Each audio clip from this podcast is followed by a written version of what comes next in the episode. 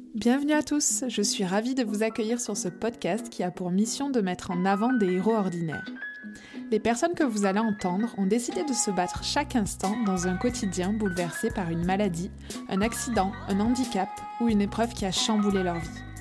Je m'appelle Pauline, je suis sensible depuis toujours aux histoires et parcours de vie atypiques et j'ai décidé qu'il était temps de mettre à profit mon accent chantant pour faire ce que j'aime le plus au monde partager et échanger avec des personnes remarquables et inspirantes. J'espère que ces témoignages vous aideront à mieux vivre vos petits et grands pépins. Aujourd'hui, je suis trop contente de vous proposer ma conversation avec Lucie Carrasco. Lucie, pour ceux qui ne la connaissent pas encore, est un sacré personnage. Une jeune femme pleine d'humour et d'esprit qui n'attend pas son tour pour accomplir ses rêves. Atteinte d'amyotrophie spinale, elle a déjoué tous les pronostics pour vivre sa meilleure vie. Elle s'est tout d'abord battue pour devenir styliste et évoluer dans le milieu de la mode, puis elle a un petit peu forcé le destin pour parcourir le monde au bras de Jérémy Michalak, célèbre animateur et producteur TV. Leur voyage, retranscrit dans plusieurs documentaires comme Lucie au pays des caribous ou Lucie au pays du soleil levant, font partie de mes émissions préférées que je vous conseille de regarder tellement contente de rencontrer Lucie que je n'ai pas vu le temps passer, donc cet épisode est un peu plus long que d'habitude. C'est pour cela que j'ai décidé de vous le proposer en deux parties. Si vous souhaitez être informé le jour de la sortie de la deuxième partie de notre discussion, je vous propose de vous abonner au podcast et d'activer les notifications de votre téléphone. Plus qu'un témoignage, c'est une réelle discussion que je partage avec vous. J'espère que ce format peut être moins formel que d'habitude vous plaira, mais je n'en dis pas plus et je vous laisse découvrir ma conversation avec Lucie Carrasco d'Atri. Et pst, si vous voulez en savoir plus sur les coulisses du podcast et partager vos impressions avec moi, je vous donne rendez-vous sur le compte Instagram Pépin Podcast. Une dernière chose, rendez-vous à la toute fin de l'épisode pour découvrir le bêtisier en exclusivité. Allez, je vous laisse tranquille, bonne écoute donc bonjour Lucie. Bonjour. Je dois dire euh, Lucie Carrasco ou Lucie Datry Ah, euh, Lucie Carrasco Datry. D'accord. Ben, bonjour Lucie Carrasco Datry. Ça, sous-entend qu'il y a un mariage il n'y a pas longtemps, ça, non? Normalement, tu t'en souviens mieux que moi. Donc félicitations. J'ai un vague souvenir, merci. non, c'était une très belle journée. Euh, j'ai gardé mon nom de public, on va dire, j'allais dire mon nom de scène, mais je ne suis pas non plus Dalida. J'ai gardé mon nom public et je le compose avec le nom de mon mari qui a failli, à une lettre près, s'appeler Darty. Donc à une lettre près, on est très très riche. Mais non, c'est Datry. C'est pas grave, je l'aime. Alors merci d'avoir accepté mon invitation. Je suis ravie de te rencontrer et d'avoir euh, le champ libre euh, pour te poser toutes mes questions. Tu veux bien, je vais commencer par te lire une courte citation du livre que tu as écrit il y a maintenant 13 ans, qui s'appelle Plus forte que la maladie. Voici le passage. Ce que j'aimerais tout simplement, c'est qu'on finisse par oublier le fauteuil pour n'entendre que la voix et qu'on ait envie de m'écouter, moi, Lucie Carrasco. Donc je suis là aujourd'hui pour t'écouter toi. Si tu avais une baguette magique, qu'est-ce que tu aurais envie de dire à la Lucie qui a écrit ce livre il y a 13 ans? J'aurais envie de lui dire profite, ça passe très très très très vite. Tu vas très vite avoir 40 ans, ma pauvre. Non, c'est fou parce que euh, quand tu me dis, euh, quand tu dis, euh, il y a maintenant 13 ans, ça vient de me mettre une claque monumentale dans la tête. J'ai l'impression que c'était hier. Non, mais quand on a passé 40 ans, il y a une espèce de cap qui fait que on se dit waouh, euh, déjà, je dirais de, de, plus s'écouter, plus dans l'instinct et de moins se. J'ai toujours été assez, euh, comment dire, indépendante socialement et, mentalement, en tout cas, mentalement, oui. Mais de, de moins se, se prendre la tête avec l'avis des autres, le regard des autres. Pas le regard, mais l'avis des autres, oui. Il y a toujours quelqu'un de plus ou moins bien intentionné, toujours quelque chose à dire. Et du coup, on n'est jamais sûr d'être légitime parce que on veut trop plaire aux autres. Ça suffit de vouloir plaire aux autres. Si tu es toi, euh, tout se passera bien. Tu plairas à, certains et tu plairas pas à d'autres. Et, je dirais, arrête de vouloir plaire à tout le monde aussi. Peut-être. Mais je dirais, écoute, tu te débrouilles pas si mal. Pour une petite gamine de 27 ans, euh, continue et ouais, écoute-toi. Euh, écoute-toi, te laisse pas trop parasiter. T'avais plein de choses à lui dire. Ouais. C'est bon, les choses sont remises au point. Euh, pour ceux qui ne te connaissent pas encore, est-ce que tu pourrais te présenter? Euh, Oui. Ben, je m'appelle Lucie Carrasco, mais je crois que ça a déjà été dit. On a déjà aussi compris que j'avais 40 ans. Euh, je dis que j'ai 40 ans, mais je vais en avoir 42. Hein, mais je, je, je, fais tous les ans mes 40 ans désormais. c'est, c'est définitif. Parce que je trouve que c'est un bel âge si ça arrête là. Si ça arrête à 40. oui. Je suis euh, amoureuse de la vie. je suis française, d'origine espagnole par mon grand-père, passionnée de voyage, de mode aussi. Je suis ex-créatrice de mode. Je dis ex parce que j'ai stoppé mon activité temporairement. je ne sais pas encore. je reviendrai sûrement à la mode, qui est ma première passion et, et mes premiers amours, mais, mais j'avais besoin de, de faire autre chose. Et au jour d'aujourd'hui, je... il paraît que l'expression au jour d'aujourd'hui ne se dit pas en fait. Oui. C'est une erreur de français. Du coup, je vais dire aujourd'hui. On n'est pas obligé. Parce qu'on euh, est, on est des êtres humains et on a le droit, on a le droit de dire des conneries, ok? C'est bon. Je suis pas venue là pour souffrir, ok? On voit qu'on a de la référence ici. et je suis, euh, étant, étant passionnée de voyage et ayant toujours été attirée par le monde de l'audiovisuel, de la télévision, de la communication, je travaille maintenant dans la télé je suis pas réparatrice de télé, hein, dans la télé. Euh, je fais des documentaires avec euh, Jérémy Michalak, qui est mon nain de jardin accompagnateur, qui est aussi un, un, présentateur et, euh, et, un producteur de talent et qui est aussi devenu un ami. Ça me fait mal de le dire, mais bon, on aime bien se chambrer, mais, mais on s'aime beaucoup. Et la télévision, avec lui, on a créé un format de, de, de, de documentaire euh, pour France 5, c'est Lucie, un peu comme Martine à la plage, Martine à l'école. Euh. En tout cas, il y a Martine à l'école, mais il n'y a pas Lucie à l'école. Hein, voilà. En tout cas, je veux dire, je suis quelqu'un qui maintenant qui bosse euh, à la télévision et qui a trouvé vraiment ce que j'aime faire en mixant voyage et, audiovisuel. Et, c'est ce que j'aime. Et peut-être que je reviendrai à la mode, peut-être pas. Et dans mes activités, j'aime beaucoup écrire. Et notamment, j'ai écrit un livre et je suis en train de peut-être écrire le deuxième. Et je suis également conférencière parce que pourquoi faire une chose quand on peut en faire 50 quoi Bon, t'as une vie bien remplie quoi. Ouais, des fois je suis fatiguée. euh, afin d'encore mieux te connaître, j'ai préparé quelques questions pour euh, s'échauffer. Alors ma première question, si tu pouvais choisir deux personnalités pour aller au restaurant, qui choisirais-tu? Vivante, oui, pour aller au restaurant, c'est plus pratique si elles sont vivantes. Allez, on va ouvrir aux, morts aussi. Ça serait hyper sympa. J'aurais beaucoup aimé euh, manger avec euh, Frida Kahlo et Elvis Presley, mais séparément, pas ensemble. Parce que Frida Kahlo, on aurait des choses très belles, artistiques euh, à se dire, alors qu'Elvis Presley, ce serait un dîner romantique, clairement. voilà, ma vie est décédée en 1972.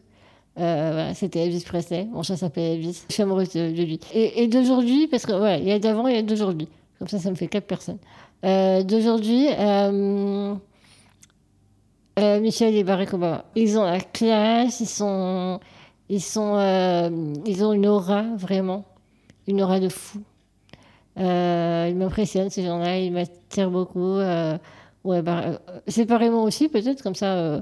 Peut-être que Barack va me faire la cour et me dire Ouais, tu sais, avec Michel, ça va pas trop en ce moment. T'es bilingue? Oui, mais c'est doux. Oui, je suis bilingue, j'ai habité un an aux États-Unis.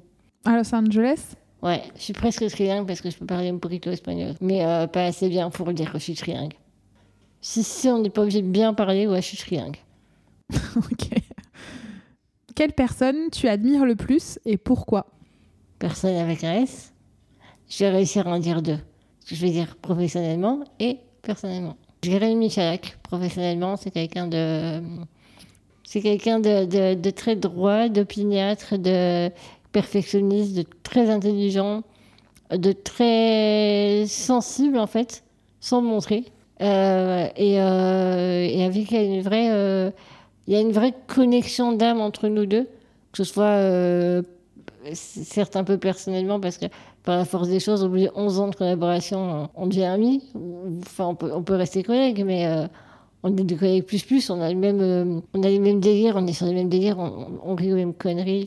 Puis le voyage, le voyage, je pense que c'est des aventures qui euh, rassemblent forcément. Le fait de voyager ensemble et être autant euh, en accord et en phase avec tous les deux sur ce qu'on veut et ce qu'on ne veut pas, on est très proches et à la fois, des fois, il m'emmène dans des trucs où je ne suis pas du tout attirée, mais il me connaît tellement, il est tellement intuitif dans le bon sens qui arrive à me faire découvrir euh, des endroits où j'aurais pas pensé aller et finalement m'émerveiller avec ou, faire euh, prévoir des, choses, des activités. Euh. Donc voilà, c'est quelqu'un que j'aime bien beaucoup parce qu'il a, voilà, il est parti de rien, il a gravi des échelons d'une petite radio où il bossait l'été en tant que toute standardiste à production, télévision, etc. je veux dire, c'est quelqu'un qui a. C'est pas un fils d'eux, quoi. Il n'a pas été pistonné. Et, et voilà. Donc bien beaucoup pour ça. On peut rester sur lui. Hein, et sinon, voilà, dans la vie, bien beaucoup euh, mon père. C'est mon héros, mais après, oui, c'est euh, c'est très dur de choisir une personne. C'est très dur. Bien parce qu'il a, il a une vie pas facile du tout. Et puis s'est retrouvé avec euh, une gamine comme moi, avec une espérance de vie limitée à 3 ans maximum dans les années 80, où on ne connaissait rien. Ça arriverait aujourd'hui je me dirais oui, découragé, mais aujourd'hui, on a Google, quoi. Et, on a des médecins qui connaissent la maladie et, on peut savoir un petit peu à, quoi s'attendre. Et il ne savait pas à quoi s'attendre et pour autant, ça n'a pas entaché euh, sa joie de vivre, en tout cas devant moi. Peut-être que derrière, il pleurait, mais devant, il ne le montrait pas. Et ça n'a pas entaché euh, sa détermination à me faire vivre une vie, euh, une vraie vie incroyable, comme, comme si j'étais sa fille, quoi. Comme si j'étais normal. Moi, c'est ça, j'aime pas dire mot normal. Ah, qu'est-ce que la normalité J'en sais rien, mais une vie. Euh, ouais, il voulait que j'ai une vie heureuse et que j'ai la vie que je souhaite. C'est ce qu'on veut pour son enfant. Que je sois handicapée ou pas, c'était euh, pas le souci. Bien sûr, il voulait que je sois en sécurité, parce que je suis plus fragile que les autres, mais ça a dû être sacrément plus dur de, de recevoir une nouvelle comme ça en 1981 qu'en 2023. J'aime dire parce que je sais pas comment quelqu'un peut avoir autant d'influence sur une autre d'influence positive comme il a eu sur moi, c'est-à-dire à me pas me faire oublier la maladie, mais à me faire réaliser que ma maladie est une chance presque.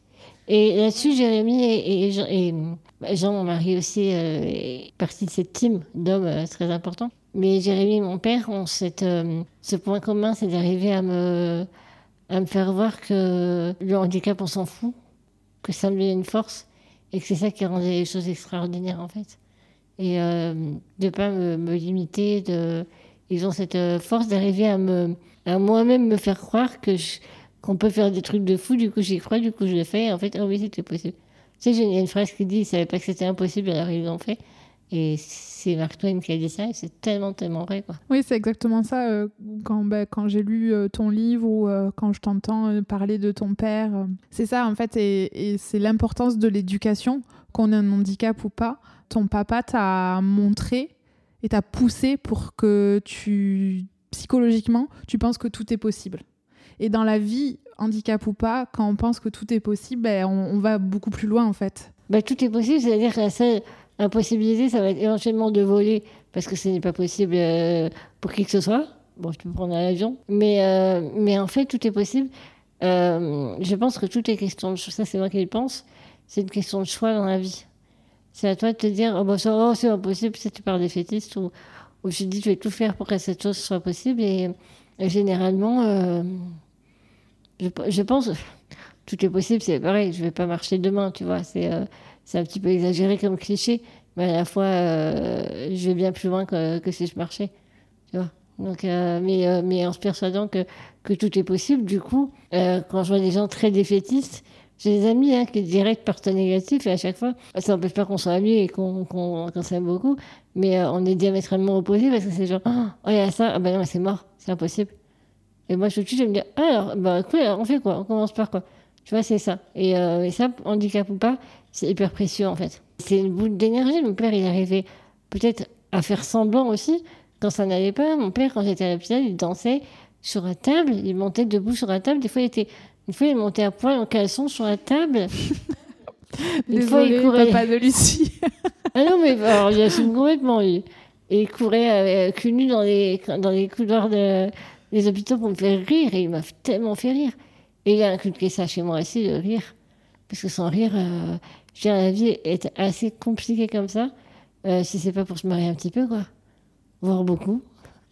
Parce que c'est bon de rire. Et euh, on peut euh, pense qu'on peut tout faire passer par le rire. C'est vrai qu'il y a beaucoup de choses. C'est pas toujours facile hein, de, de, rire dans des moments difficiles, mais. Je sais pas, moi c'est naturel. C'est naturel, mais euh, oui, bien sûr, il y a des moments où je suis au fond de mon lit et, et j'ai des phases de déprime parce que bah, ça va pas, parce que parce que je sais pas, parce que j'ai un coup de déprime, parce que je me suis engueulée avec mon mec, parce que je ne sais rien. Mais euh, j'ai ce côté phénix, en fait. Qui, je sais pas si j'ai en moi ou, ou si c'est mon, mon père qui me l'a insufflé, mais euh, le côté je vais déprimer pendant une journée, je vais être alors plus bactère. Par contre, très extrême, c'est-à-dire que il n'y a pas de demi-mesure, quoi. Il n'y a pas 50 nuances de, de, trucs. De toute façon, il ne fait rien, Christian Grey.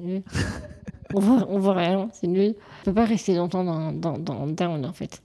Il y a ce côté, euh, la vie reprend dessus. Ouais. Toujours. Et plus fort. Et ça, euh, je pense que c'est un mélange et de mon père et aussi peut-être de ma personnalité et, et tout ça. Mais, euh, mais voilà, il a, réussi à, quand même à, avec très peu d'éléments, très peu de, de, de, de certitude, mais la personne que j'allais mourir, à faire de moi quelqu'un de, de, je pense en tout cas, j'espère, ouvert en tout cas sur la vie et, optimiste et, euh, et de battant. J'essaie de.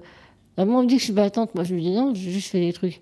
Bon, apparemment, quand j'analyse, oui, je suis plutôt battante. Euh, euh, je suis plutôt battante, je pense. En tout cas, je suis déterminée. Et t'aimes la vie. Je pense aussi, c'est ça. C'est. Mais de ouf. T'es trop curieuse de faire plein de trucs, de vivre plein d'expériences. Et ça, quand on est curieux et qu'on aime la vie, je pense que c'est un moteur pour beaucoup de choses, quoi. Clairement. Et puis, ce qui est beau, c'est qu'il m'a fait aimer, découvrir la vie, aimer la vie. Mais il n'a pas fait ça comme. Parce que beaucoup de parents forgent leurs enfants selon eux, leurs pensées et tout, et euh, ne les accompagnent pas pour euh, devenir eux-mêmes et pour les quitter, en fait. Lui a dit le but, c'est que tu me quittes, c'est qu'un jour tu prennes ton envol. Alors, c'est sûr, quand c'est arrivé à 19 ans, il a dit Ah putain, merde, c'est un peu tôt, euh, m'attendez pas maintenant.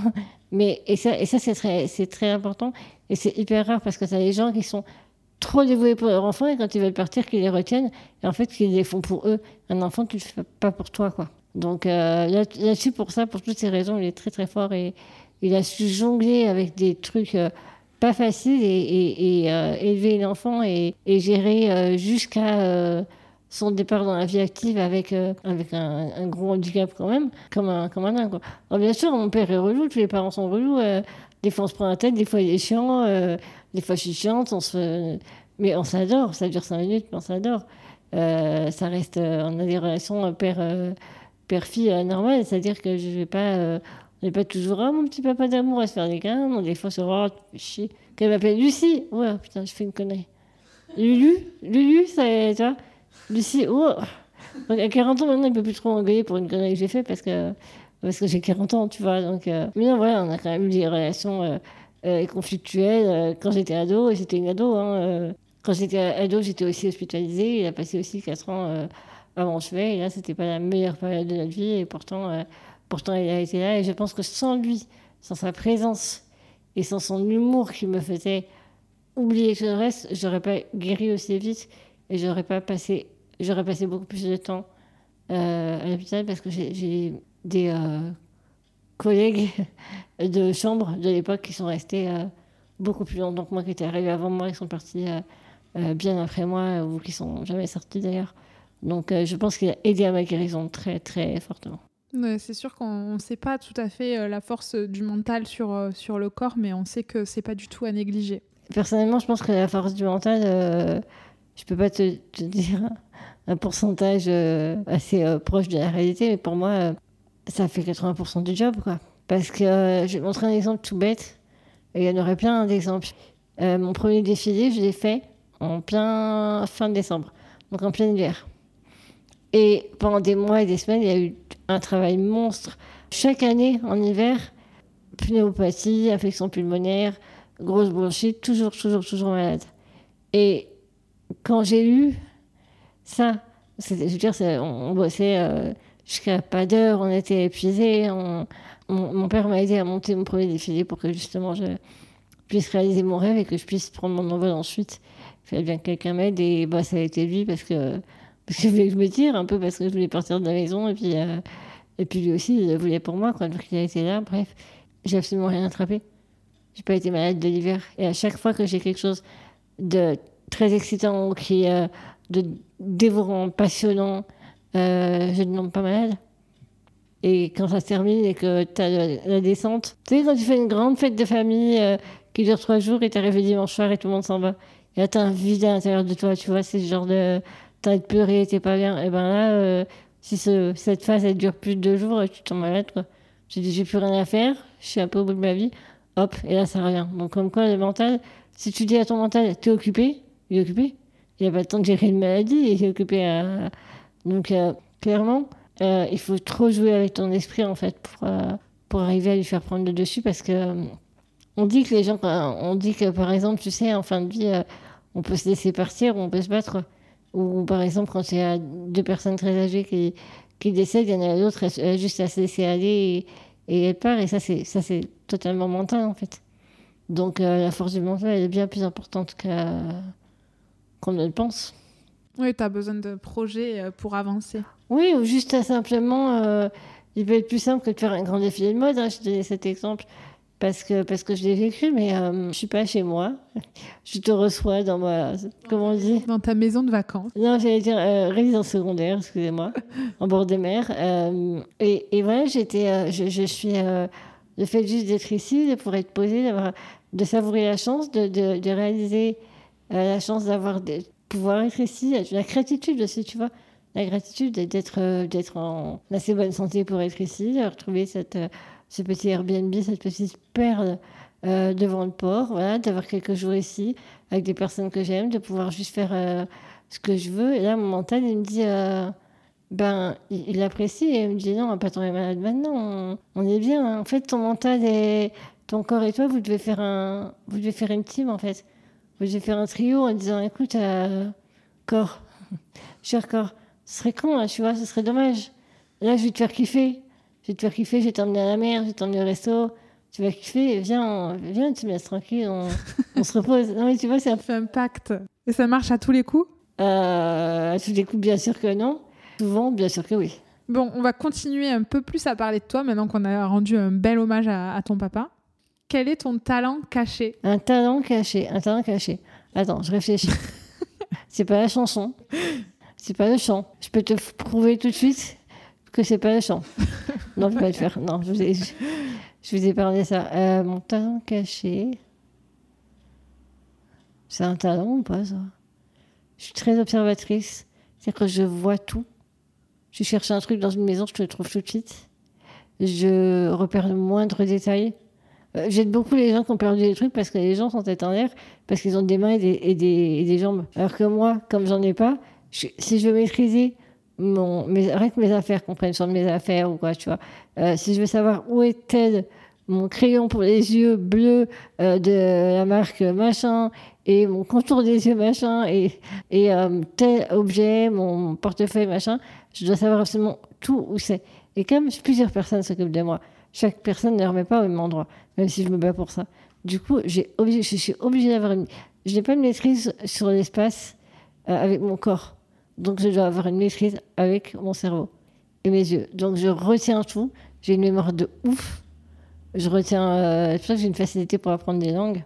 Bah voilà, le temps caché, j'apprends des langues très facilement. Je retiens où sont les choses.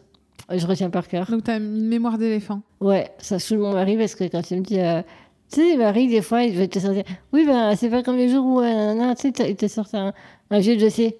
Là, tu fais, ouais, sauf que ce jour-là, en fait, c'est pas ça que t'as dit. C'est ça, et ça, et ça. Et c'est que j'ai. Euh, limite hyper amnésique des fois, j'ai des détails. Euh, et du coup, il fait, vas-y, tu me saoules parce qu'en fait, c'est toi qui as raison. Et. Tu fais partie de ces personnes qui retiennent toutes les dates Les dates importantes, ouais, il y en a que je fais tatouer. Ouais. Ou oh, je me rappelle tel jour, quand on s'est vu, j'avais cette robe. Ça, je l'ai fait des fois à, des amis, il faut mettre une psychopathe, en fait. bah non, mais en fait, j'ai je suis très visuelle, donc je visualise tout dans ma tête et ma tête c'est un film quoi. Donc euh, ouais, je, vois tout, j'observe, je repère, je retiens. Euh, et les langues, j'adore apprendre des langues, c'est vraiment, je pense, mon, mon talent. En même temps, je parle que deux langues. Euh, voilà, mais par exemple, on a fait un tournage au Brésil et du coup, bah, j'ai appris le portugais un peu avant. Je parle pas portugais, hein. Mais depuis, je sais, parce que l'espagnol ressemble beaucoup, en, lisant à, presque à traduire un, truc. Euh, enfin, voilà, j'ai ça. Je partie en Turquie, je suis revenue, je parlais plein de mots turcs. Euh, moi, je savais dire euh, oui merci, pourquoi. Mais carrément un peu plus, quoi. Et j'ai commencé à prendre des cours de turc aussi. Dès que je m'intéresse à un pays ou à une culture ou quoi, c'est je parler là. Quoi. Je trouve ça hyper. En fait, quand j'ai voulu être styliste, j'ai postulé dans toutes les écoles de mode où j'ai eu que des refus et j'ai fait une demande à la Cité internationale de Lyon, je me rappelle, pour euh, être polyglotte, pour être traductrice. Donc c'était vraiment un... C'est une vraie... Alors ça, c'est une vraie passion que j'ai. Bientôt, quand, quand on présentera, il y aura... Euh, je suis conférencière, je travaille à la télévision, j'ai fait de la mode et je parle de 14 langues.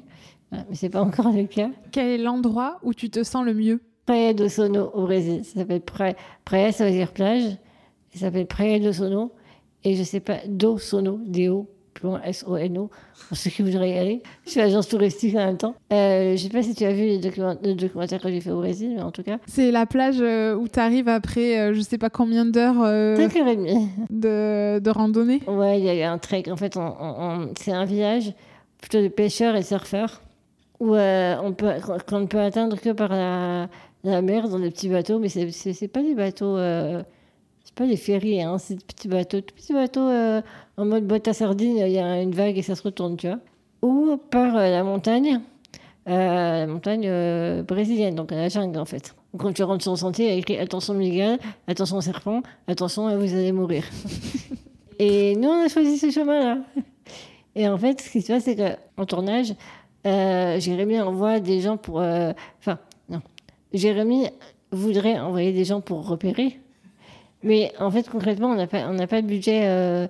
Euh, la chaîne ne nous donne pas un budget assez important pour pouvoir vraiment repérer. Donc, du coup, quelqu'un euh, nous a envoyé des photos de cet endroit qui ont été envoyées à mon mari, parce que moi, je ne savais pas qu'on allait là-bas. Et ils ont dit à, Jean, du coup, est-ce que euh, est-ce que euh, c'est praticable? Et lui, il a vu des montées en terre, il a dit là, c'est bon. Des marches, c'est-à-dire avec son fauteuil. Alors, pas avec mon fauteuil électrique, bien sûr, je suis en fauteuil. Oui, je n'ai pas dit quand je m'as dit de me présenter, je- par contre, j'ai j'ai dit ce que je faisais, mais je n'ai pas du tout dit que j'étais handicapée. C'est un détail. C'est marrant quand on, ouais, parce que quand on me demande de me présenter, c'est pas truc qui vient en premier. Je vais plus facilement te dire que je suis du signe astrologique du lion que handicapée. Oui, je suis handicapée et du coup, j'ai un, un fauteuil électrique. Je me déplace exclusivement en fauteuil électrique parce que je ne bouge qu'un bras et la bouche, apparemment, je parle beaucoup. Là, on m'a mis dans un fauteuil manuel, donc qu'on peut pousser et qui est beaucoup plus léger. Et on s'est dit à quatre, on, ils, vont la, ils vont soulever. Il y avait, mon- il y avait le producteur, le, tra- euh, le traducteur, euh, le chargé de production et mon mari. Et le caméraman qui a dû poser sa caméra et porter parce que c'était plus costaud. Et avec mon mari, c'est plus costaud et qu'on n'arrivait plus. En fait, euh, euh, ils ont repéré et on leur a dit. euh, donc on leur a dit c'est bon, on envoie des photos. Ai dit ben, a des marches, on va, on va monter le fauteuil manuel, c'est pas très lourd. C'est bon, mais ça veut pas montrer. Ils n'avaient pas montré les photos, il y avait une cascade à traverser sur des pierres. Euh, il y avait un tronc d'arbre euh, en travers du chemin non plus. Des grosses pierres, mais des pierres euh, euh, genre tu- faut enjamber quoi, des, trucs de malade. Et euh, ouais, du coup, on est parti on est parti traverser cette jungle parce qu'on on pensait que c'était possible, on n'avait pas vu tous les détails. On a croisé un randonneur juste avant qui a dit oh oui, oh, c'est facile, faut grimper un peu, puis après ça va. euh, Et là pour une heure et demie. Donc, on, bah, pour une heure et demie, on avait tous une bouteille, de 50 centilitres d'eau euh, dans notre sac chacun. Et en fait, une heure et demie sont transformées en cinq heures et demie. C'est-à-dire qu'on avançait, il fait tellement humide que tu sais plus si tu as chaud ou froid. C'est euh, écrasant. Moi, je fais pas d'effort, j'avais juste peur parce qu'ils me soulevaient. alors, je- Voilà, mais les, gars, ils, ils souffraient parce qu'ils me, ils me soulevaient et tout. On, avance, on avance. C'est pas une heure et demie, ça fait deux heures, deux heures et demie, trois heures. Et là, on fait, en fait, on ne sait pas combien de temps il reste devant et combien de temps, et combien. Est-ce que c'est plus rapide d'aller jusqu'au bout ou de faire demi-tour? Et plus tu avances, plus tu dis, bah, le demi-tour euh, paraît de moins en improbable, mais c'est quand on arrive. Et je me rappelle m'être demandé à un moment donné, est-ce qu'on va arriver un jour vraiment? Tu ressens ce truc, je dis, mais euh, je n'arrive pas, il va faire quoi va se, va se passer quoi On va se faire manger par des fourmis ici c'est quoi C'était un truc de malade. Mais après, c'est l'arrivée est tellement magique parce que c'est un endroit, du coup, vu des conditions d'accès ou par là ou par la mer, je te dis en, boîte à sardines, du coup, il n'y a pas beaucoup de monde. Et c'est vraiment isolé, préservé. euh, et c'est, euh, on a dormi dans une petite maison bleue d'ailleurs. Je l'ai prise en photo et je regarde souvent avant de dormir. Tellement j'aime cet endroit, la regarde avant de dormir euh, pour m'imaginer que je m'endors dans cette maison. Et euh, on a rencontré euh, les enfants de l'école de cette euh, ville euh, qui avaient entendu parler de moi par leur euh, professeur, qui était très très beau, comme un dieu. Mais j'étais pas encore mariée, donc j'avais le droit de regarder. Et j'ai rencontré ces enfants, je suis allée dans leur école, parler avec eux, bah, ils tous fait des dessins, ça a été un moment de d'émotion intense, où ces enfants étaient sans filtre, ils sont tous venus me faire un gros câlin, et ils ont fait comme une mêlée, tu sais, un gros câlin gigantesque. Par rapport à la France, tu vois... euh, Pardon, dans nos sociétés occidentales où, où tu dis aux gamins Allez, fais un bisou à tata, machin, dis bonjour. Alors, le gamin, il veut jamais dire bonjour, et ah, non, il est moche. Bon, des fois, il a raison parce qu'on n'aime pas faire des bisous à Tata parce que parce qu'elle est vieille et qu'elle sent pas bon. Euh, tu pourras couper ça. Ou pas, on s'en fout. euh, c'est la fatigue. Et euh, non, mais les enfants ont du mal à dire bonjour. Des fois, les, en- les parents forcent à dire bonjour alors que les enfants sont pas à l'aise et tout. Alors que là, non seulement ils n'ont pas eu peur de m'approcher, de me prendre dans les bras, en plus ils ont fait de même. Et oh, c'est pas un bisou qu'ils m'ont fait, ils m'ont pris dans les bras. Et c'était tous, ils étaient une dizaine. Et pour autant, c'était plein d'amour, mais il n'y a pas qui m'a bousculé ou quoi. Ils étaient tous avec une douceur, ils ont compris ma fragilité. C'était plus beau moment du monde. Après, ils ont fait une partie de foot, euh, les garçons avec les gamins pendant la récré et tout. Et, en, arrière-fond, t'as le- t'as t'as les palmiers et la mer, et, tu sais que tu vas repartir. On est parti en boîte à sardines d'ailleurs, dans le petit bateau. euh. Et je disais, non, je ne vais pas partir, je vais être là. Ici, tu prends ton petit déj sur le bord de la plage. Et c'est pas une plage en mode euh, la grande motte avec euh, des, gros euh, buildings euh, au bord de la, mer, tu vois. C'est euh, vraiment sauvage, isolé. Et le problème, c'est que c'est l'endroit que je préfère, mais c'est l'endroit où je peux moins facilement retourner. C'est- C'est-à-dire que je ne peux pas retourner là-bas. Il faut que je retrouve cinq personnes. Oui, c'est la plage la moins accessible du monde, quoi. C'est-à-dire que tout le monde a vu ce documentaire. Donc si je demande à des gens, vous voulez m'emmener là-bas Et ça, à quoi ils s'attendent? Ils vont dire, non, non, on va pas t'emmener. Mais en bateau. Le bateau, euh, il a volé un bateau à un moment donné. Je me suis rendu compte du danger quand j'ai vu les images quelques mois après. Le bateau, il est parti, c'était une fusée de bateau. Il est parti en l'air sur les. En fait, au moment de partir, tous les surfeurs arrivaient sur la plage. Et c'est jamais très bon signe. Oui, c'est qu'il va y avoir des vagues. Il y a, qu'un seul conducteur de bateau qui a accepté de nous prendre, c'est celui qui avait le plus ancien, celui qui a le plus d'expérience. Qui avait rien à perdre. Il, avait, il s'est dit c'est bon, je gère, et au pire j'ai rien à perdre. Euh, je, je à la retraite, je sais pas. Euh, parce que les autres ont dit non, non, on a trop peur. euh, bah, si je me retourne, moi je, je me noie, hein, j'ai pas, euh, j'ai, je peux retenir ma respiration, je pense 8 secondes en tout.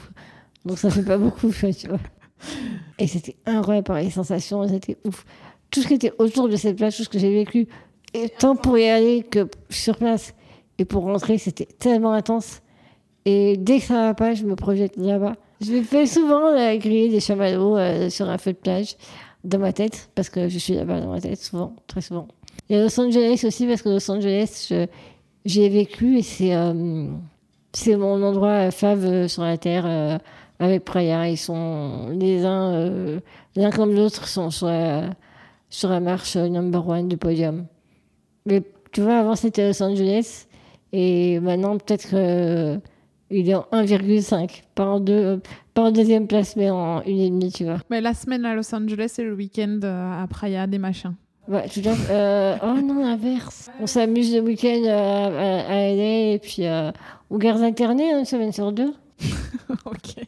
Rio, j'ai beaucoup aimé Rio. En fait, j'ai adoré le Brésil, vraiment. J'ai adoré Rio, j'ai euh, j'ai adoré tous les endroits où on est allé.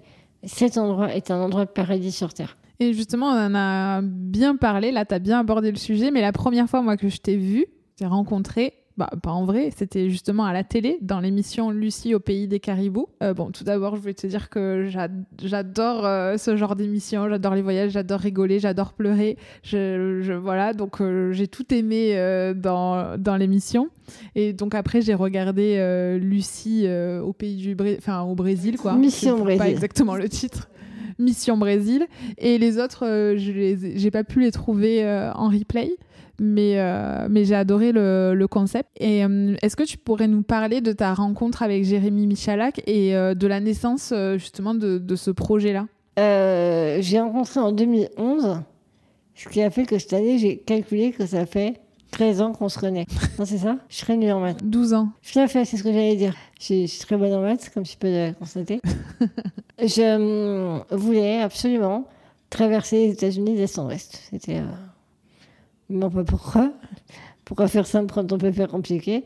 Euh, Parce que ce pays m'a toujours fasciné, parce que pour plein de raisons. euh, quand j'avais 7 ans, j'ai commencé à faire une, euh, une, tir- une tirelire pour mettre des sous de côté, quoi. Un franc, deux francs, dix francs que te donne ta, ta grand-mère, tes parents, machin. Et mon père, il dit Mais pourquoi tu mets des sous Mais j'économise.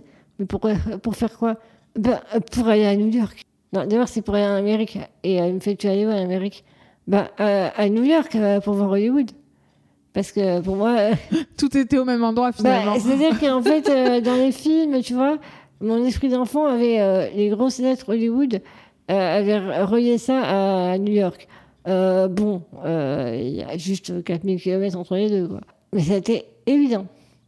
C'était évident et parce que ça me fascinait, parce que, parce que j'ai grandi avec des films et des télé américaines, parce que quand on est malade, tu sais, il faut passer le temps. Et quand on a un enfant qui est malade, et, et enfin, quand on est un enfant malade et avec beaucoup de souffrance physique aussi, euh, il faut s'occuper.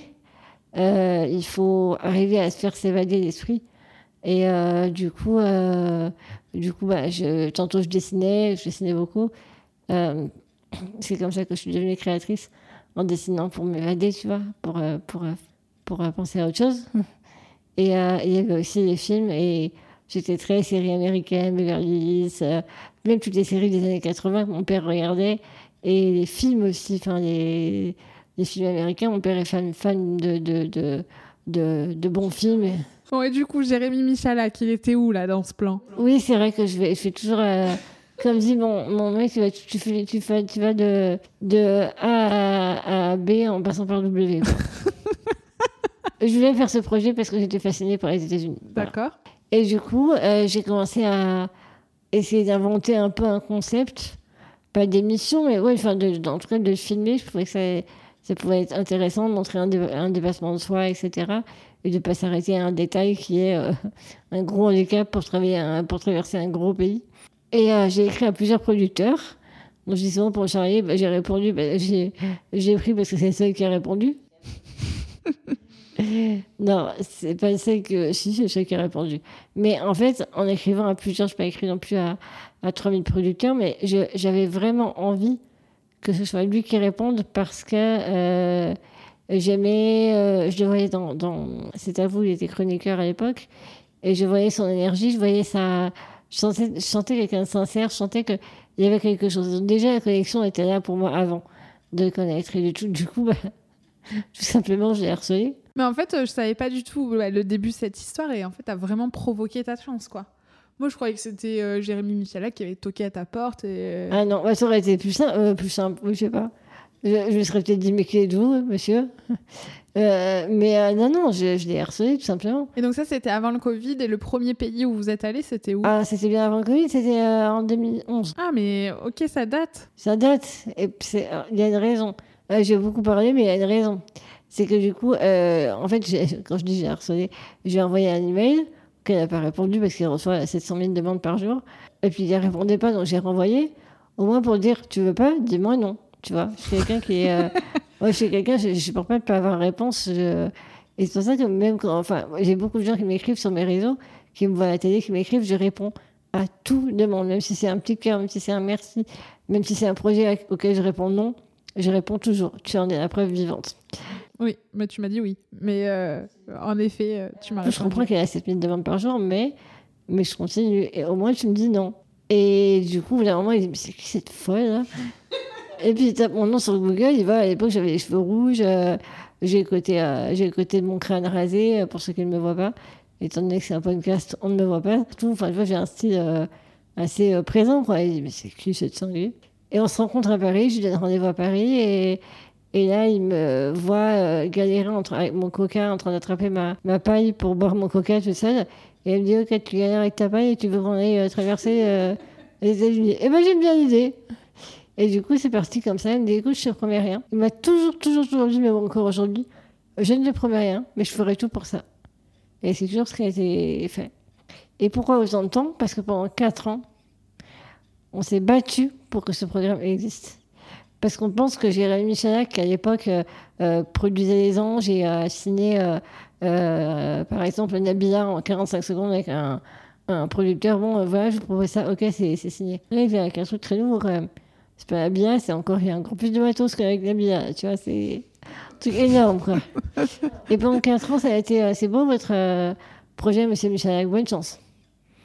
Allez sur une autre chaîne. Le handicap ne fait pas vendre, le handicap n'est pas glamour. Allez au Téléthon. Et pendant 4 ans, il a dit Mais, mais putain, mais Lucie, c'est tout sauf le Téléthon en fait. Et puis, putain, pourquoi il n'y aurait que, le, Téléthon?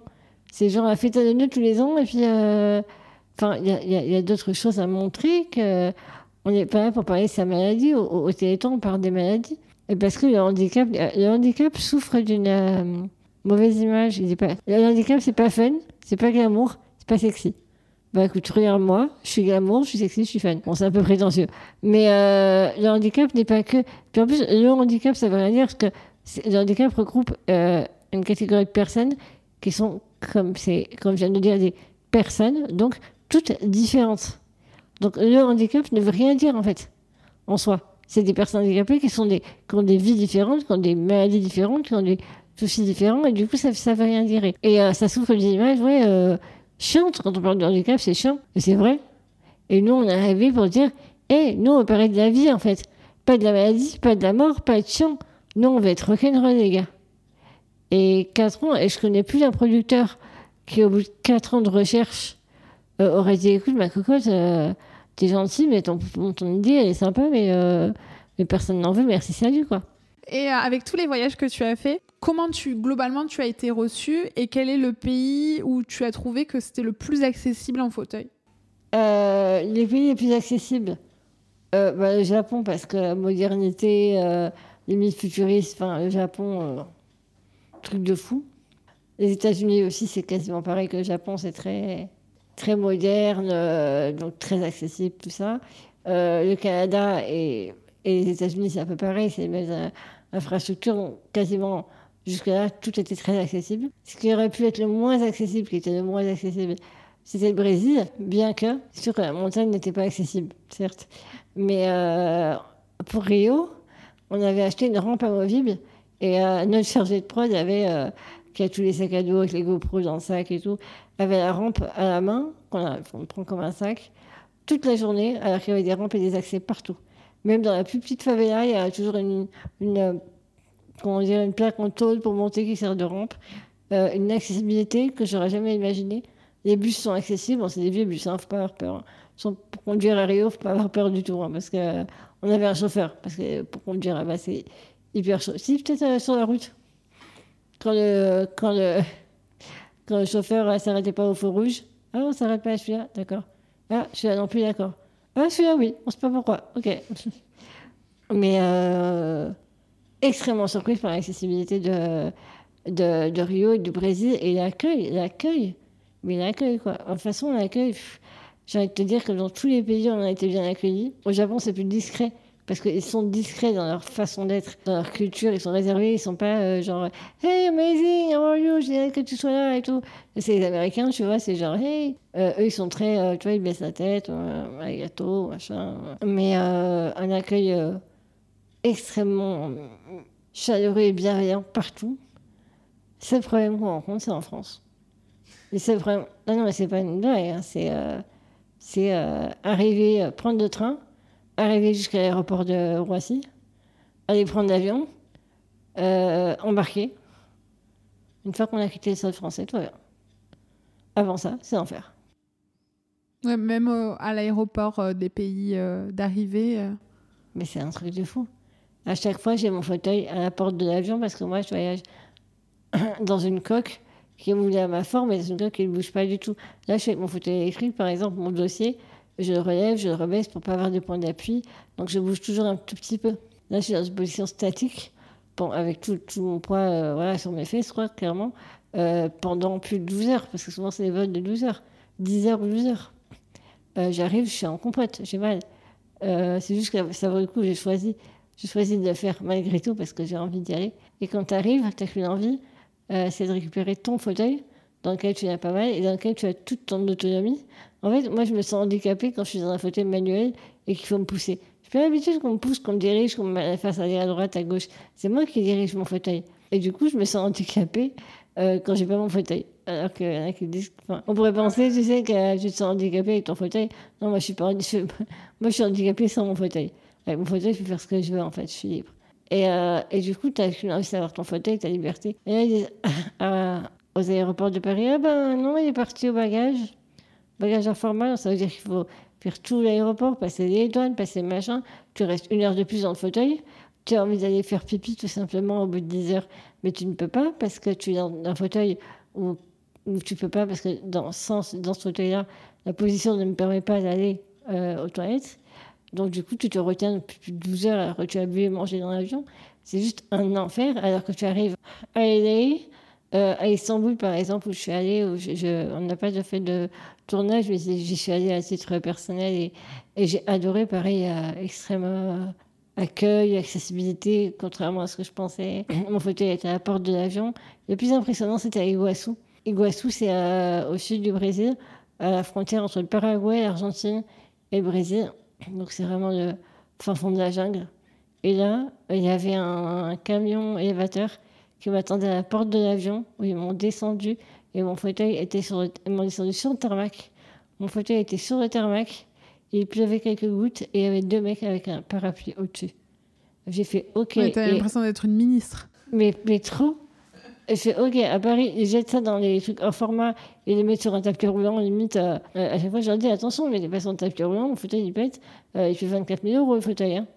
Euh, et je dois le battre et il y a toujours un fauteuil, toujours une pièce cassée. Toujours une pièce cassée. Je peux te montrer toutes les pièces cassées que je n'ai pas fait remplacer parce qu'elles sont. C'est genre des caches ou parce qu'elles sont pas indispensables. Euh, et à l'étranger, jamais. Le fauteuil est à la porte de l'avion. J'ai toujours peur et je suis toujours angoissée, mais ça ne m'empêchera jamais de le faire. Mais il y a beaucoup de gens qui m'écrivent en me disant ce qui me freine, c'est euh, à un moment donné, enfin, c'est soit tu prends sur toi et tu prends un risque, soit tu penses que le risque est trop important et tu as trop peur et tu ne le fais pas. Et ça, ça appartient à chacun. Moi, je ne suis pas pour entretenir les peurs. Mais par contre, il faut absolument que ça, que ça s'améliore. Et je suis très contente d'être en, relation avec euh, ADP, les aéroports de Paris, pour arranger les choses, où je dois rencontrer euh, plusieurs personnes là-bas, et, l'aéroport de Lyon, et l'aéroport de Lyon également, où j'avais eu un petit souci, et ils ont envie de me recevoir et qu'on puisse améliorer les choses ensemble. Moi, j'aimerais beaucoup, j'aimerais beaucoup lancer une opération où j'aimerais m'adresser, que ce soit à la SNCF ou pour les trains, ou pour les avions, au personnel qui s'occupe des personnes euh, handicapées. Alors, arrêtez avec PMR, euh, euh, personne mobilité réduite, machin. On a le droit de dire handicapé.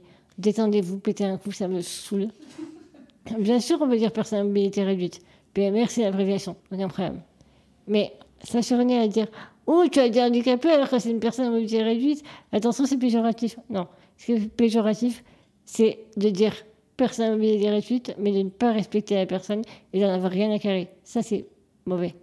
Dire handicapé parce que tu es handicapé, dire aveugle parce que tu es aveugle, il euh, n'y a aucun souci, en fait. Tant que tu es dans le respect, dans la bienveillance. Et ça, c'est un truc qui me, qui me répile. Une précaution de langage, si le respect ne va pas avec, on s'en fout. Bien sûr, c'est bien de dire personne mobilité réduite, mais handicapé, pas juste un handicapé, une personne handicapée. C'est très bien, le mot est juste, le mot existe. Je préfère qu'on dise ça et qu'on me respecte, clairement. J'aimerais m'adresser à ces personnes et leur donner une, sur une demi-journée, c'est une formation, une mini-formation, parce qu'elles sont formées avec. Ben, elles s'occupent pas de personnes handicapées dans leur formation, c'est la théorie. Et euh, on oublie complètement de leur dire que c'est des personnes, en fait. Et euh, l'accueil est euh, c'est des gens pas formés, c'est des gens qui font ça pour alors je peux comprendre, on a tous besoin de travailler pour de l'alimentaire, mais travailler avec des personnes, des êtres humains, ça peut pas être un boulot alimentaire, il faut aimer l'humain. Si donc tu bosses avec des valises, c'est pas humain les valises. Et moi j'aimerais beaucoup lancer donc ça, leur parler parce que je voyage énormément, donc je peux, je me sens légitime de, soulever plein de points que je vis tellement souvent dans, mon, dans ma vie perso et dans mon travail. Et j'aimerais lancer une opération avec les aéroports de Paris et les aéroports de Lyon et d'autres veulent se joindre à nous, de simulation. De simulation de, de, de mise à bord d'une personne en situation de handicap, sauf que ce serait une personne valide qui se mettrait dans le fauteuil et qui se laisserait manipuler par ses collègues.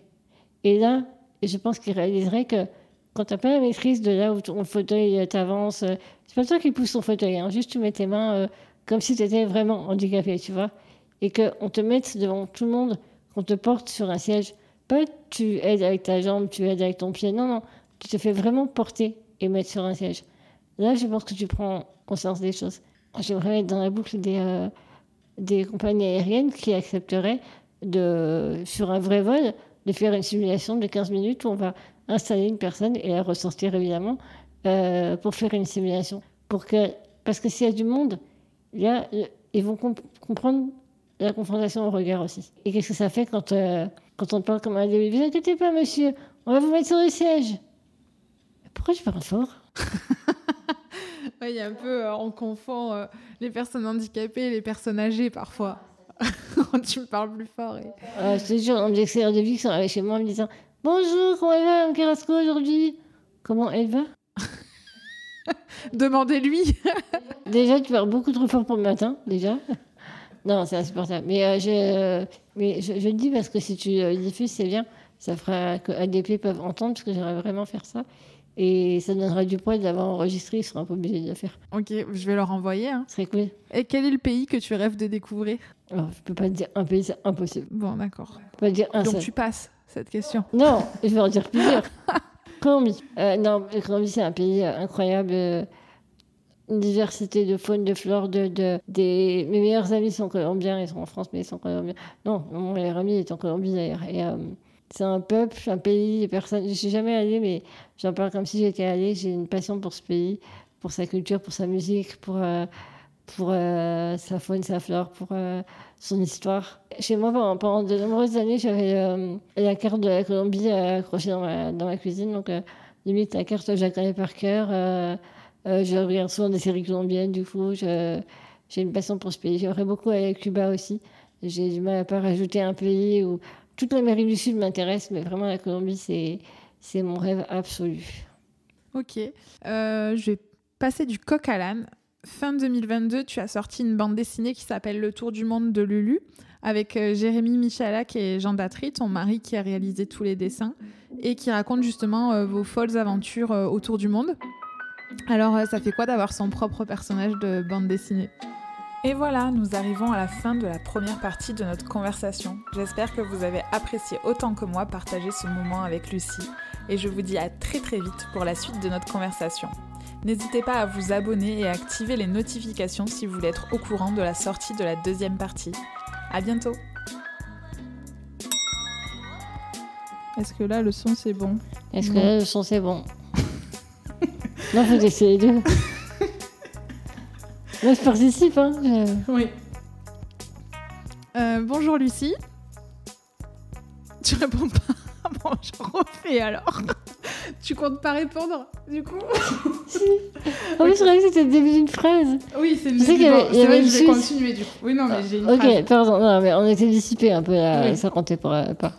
Donc, vas-y, tu veux me dire bonjour, je te dirai bonjour. Bonjour Lucie. Bonjour Pauline, merci de me. J'allais dire de me recevoir. oui, ça marche qu'à la radio, ça. Parce que c'est moi qui se reçois en fait. Ne me dis pas merci. C'est moi qui vais te dire merci. Ah, ok. Après, je te redirai maintenant, merci à toi, ok. Ok, c'est bon. Ah, mais c'est toujours le lancement qui est un peu euh, compliqué. Et puis après, on va être dans notre truc. Et... et je me fais des feux de forêt au bord de. Il se passe beaucoup de choses dans ma Des tête. feux de forêt. Euh, Des feux Des feux de de. non, ne idée. faites pas des feux de forêt chez vous. Non, non, ne pas reproduire. Non, je me fais souvent des feux de plage, euh, des feux, euh, des feux de plage euh, sur cette plage, euh, des feux de plage sur cette plage, oui, non, pas sur les autres.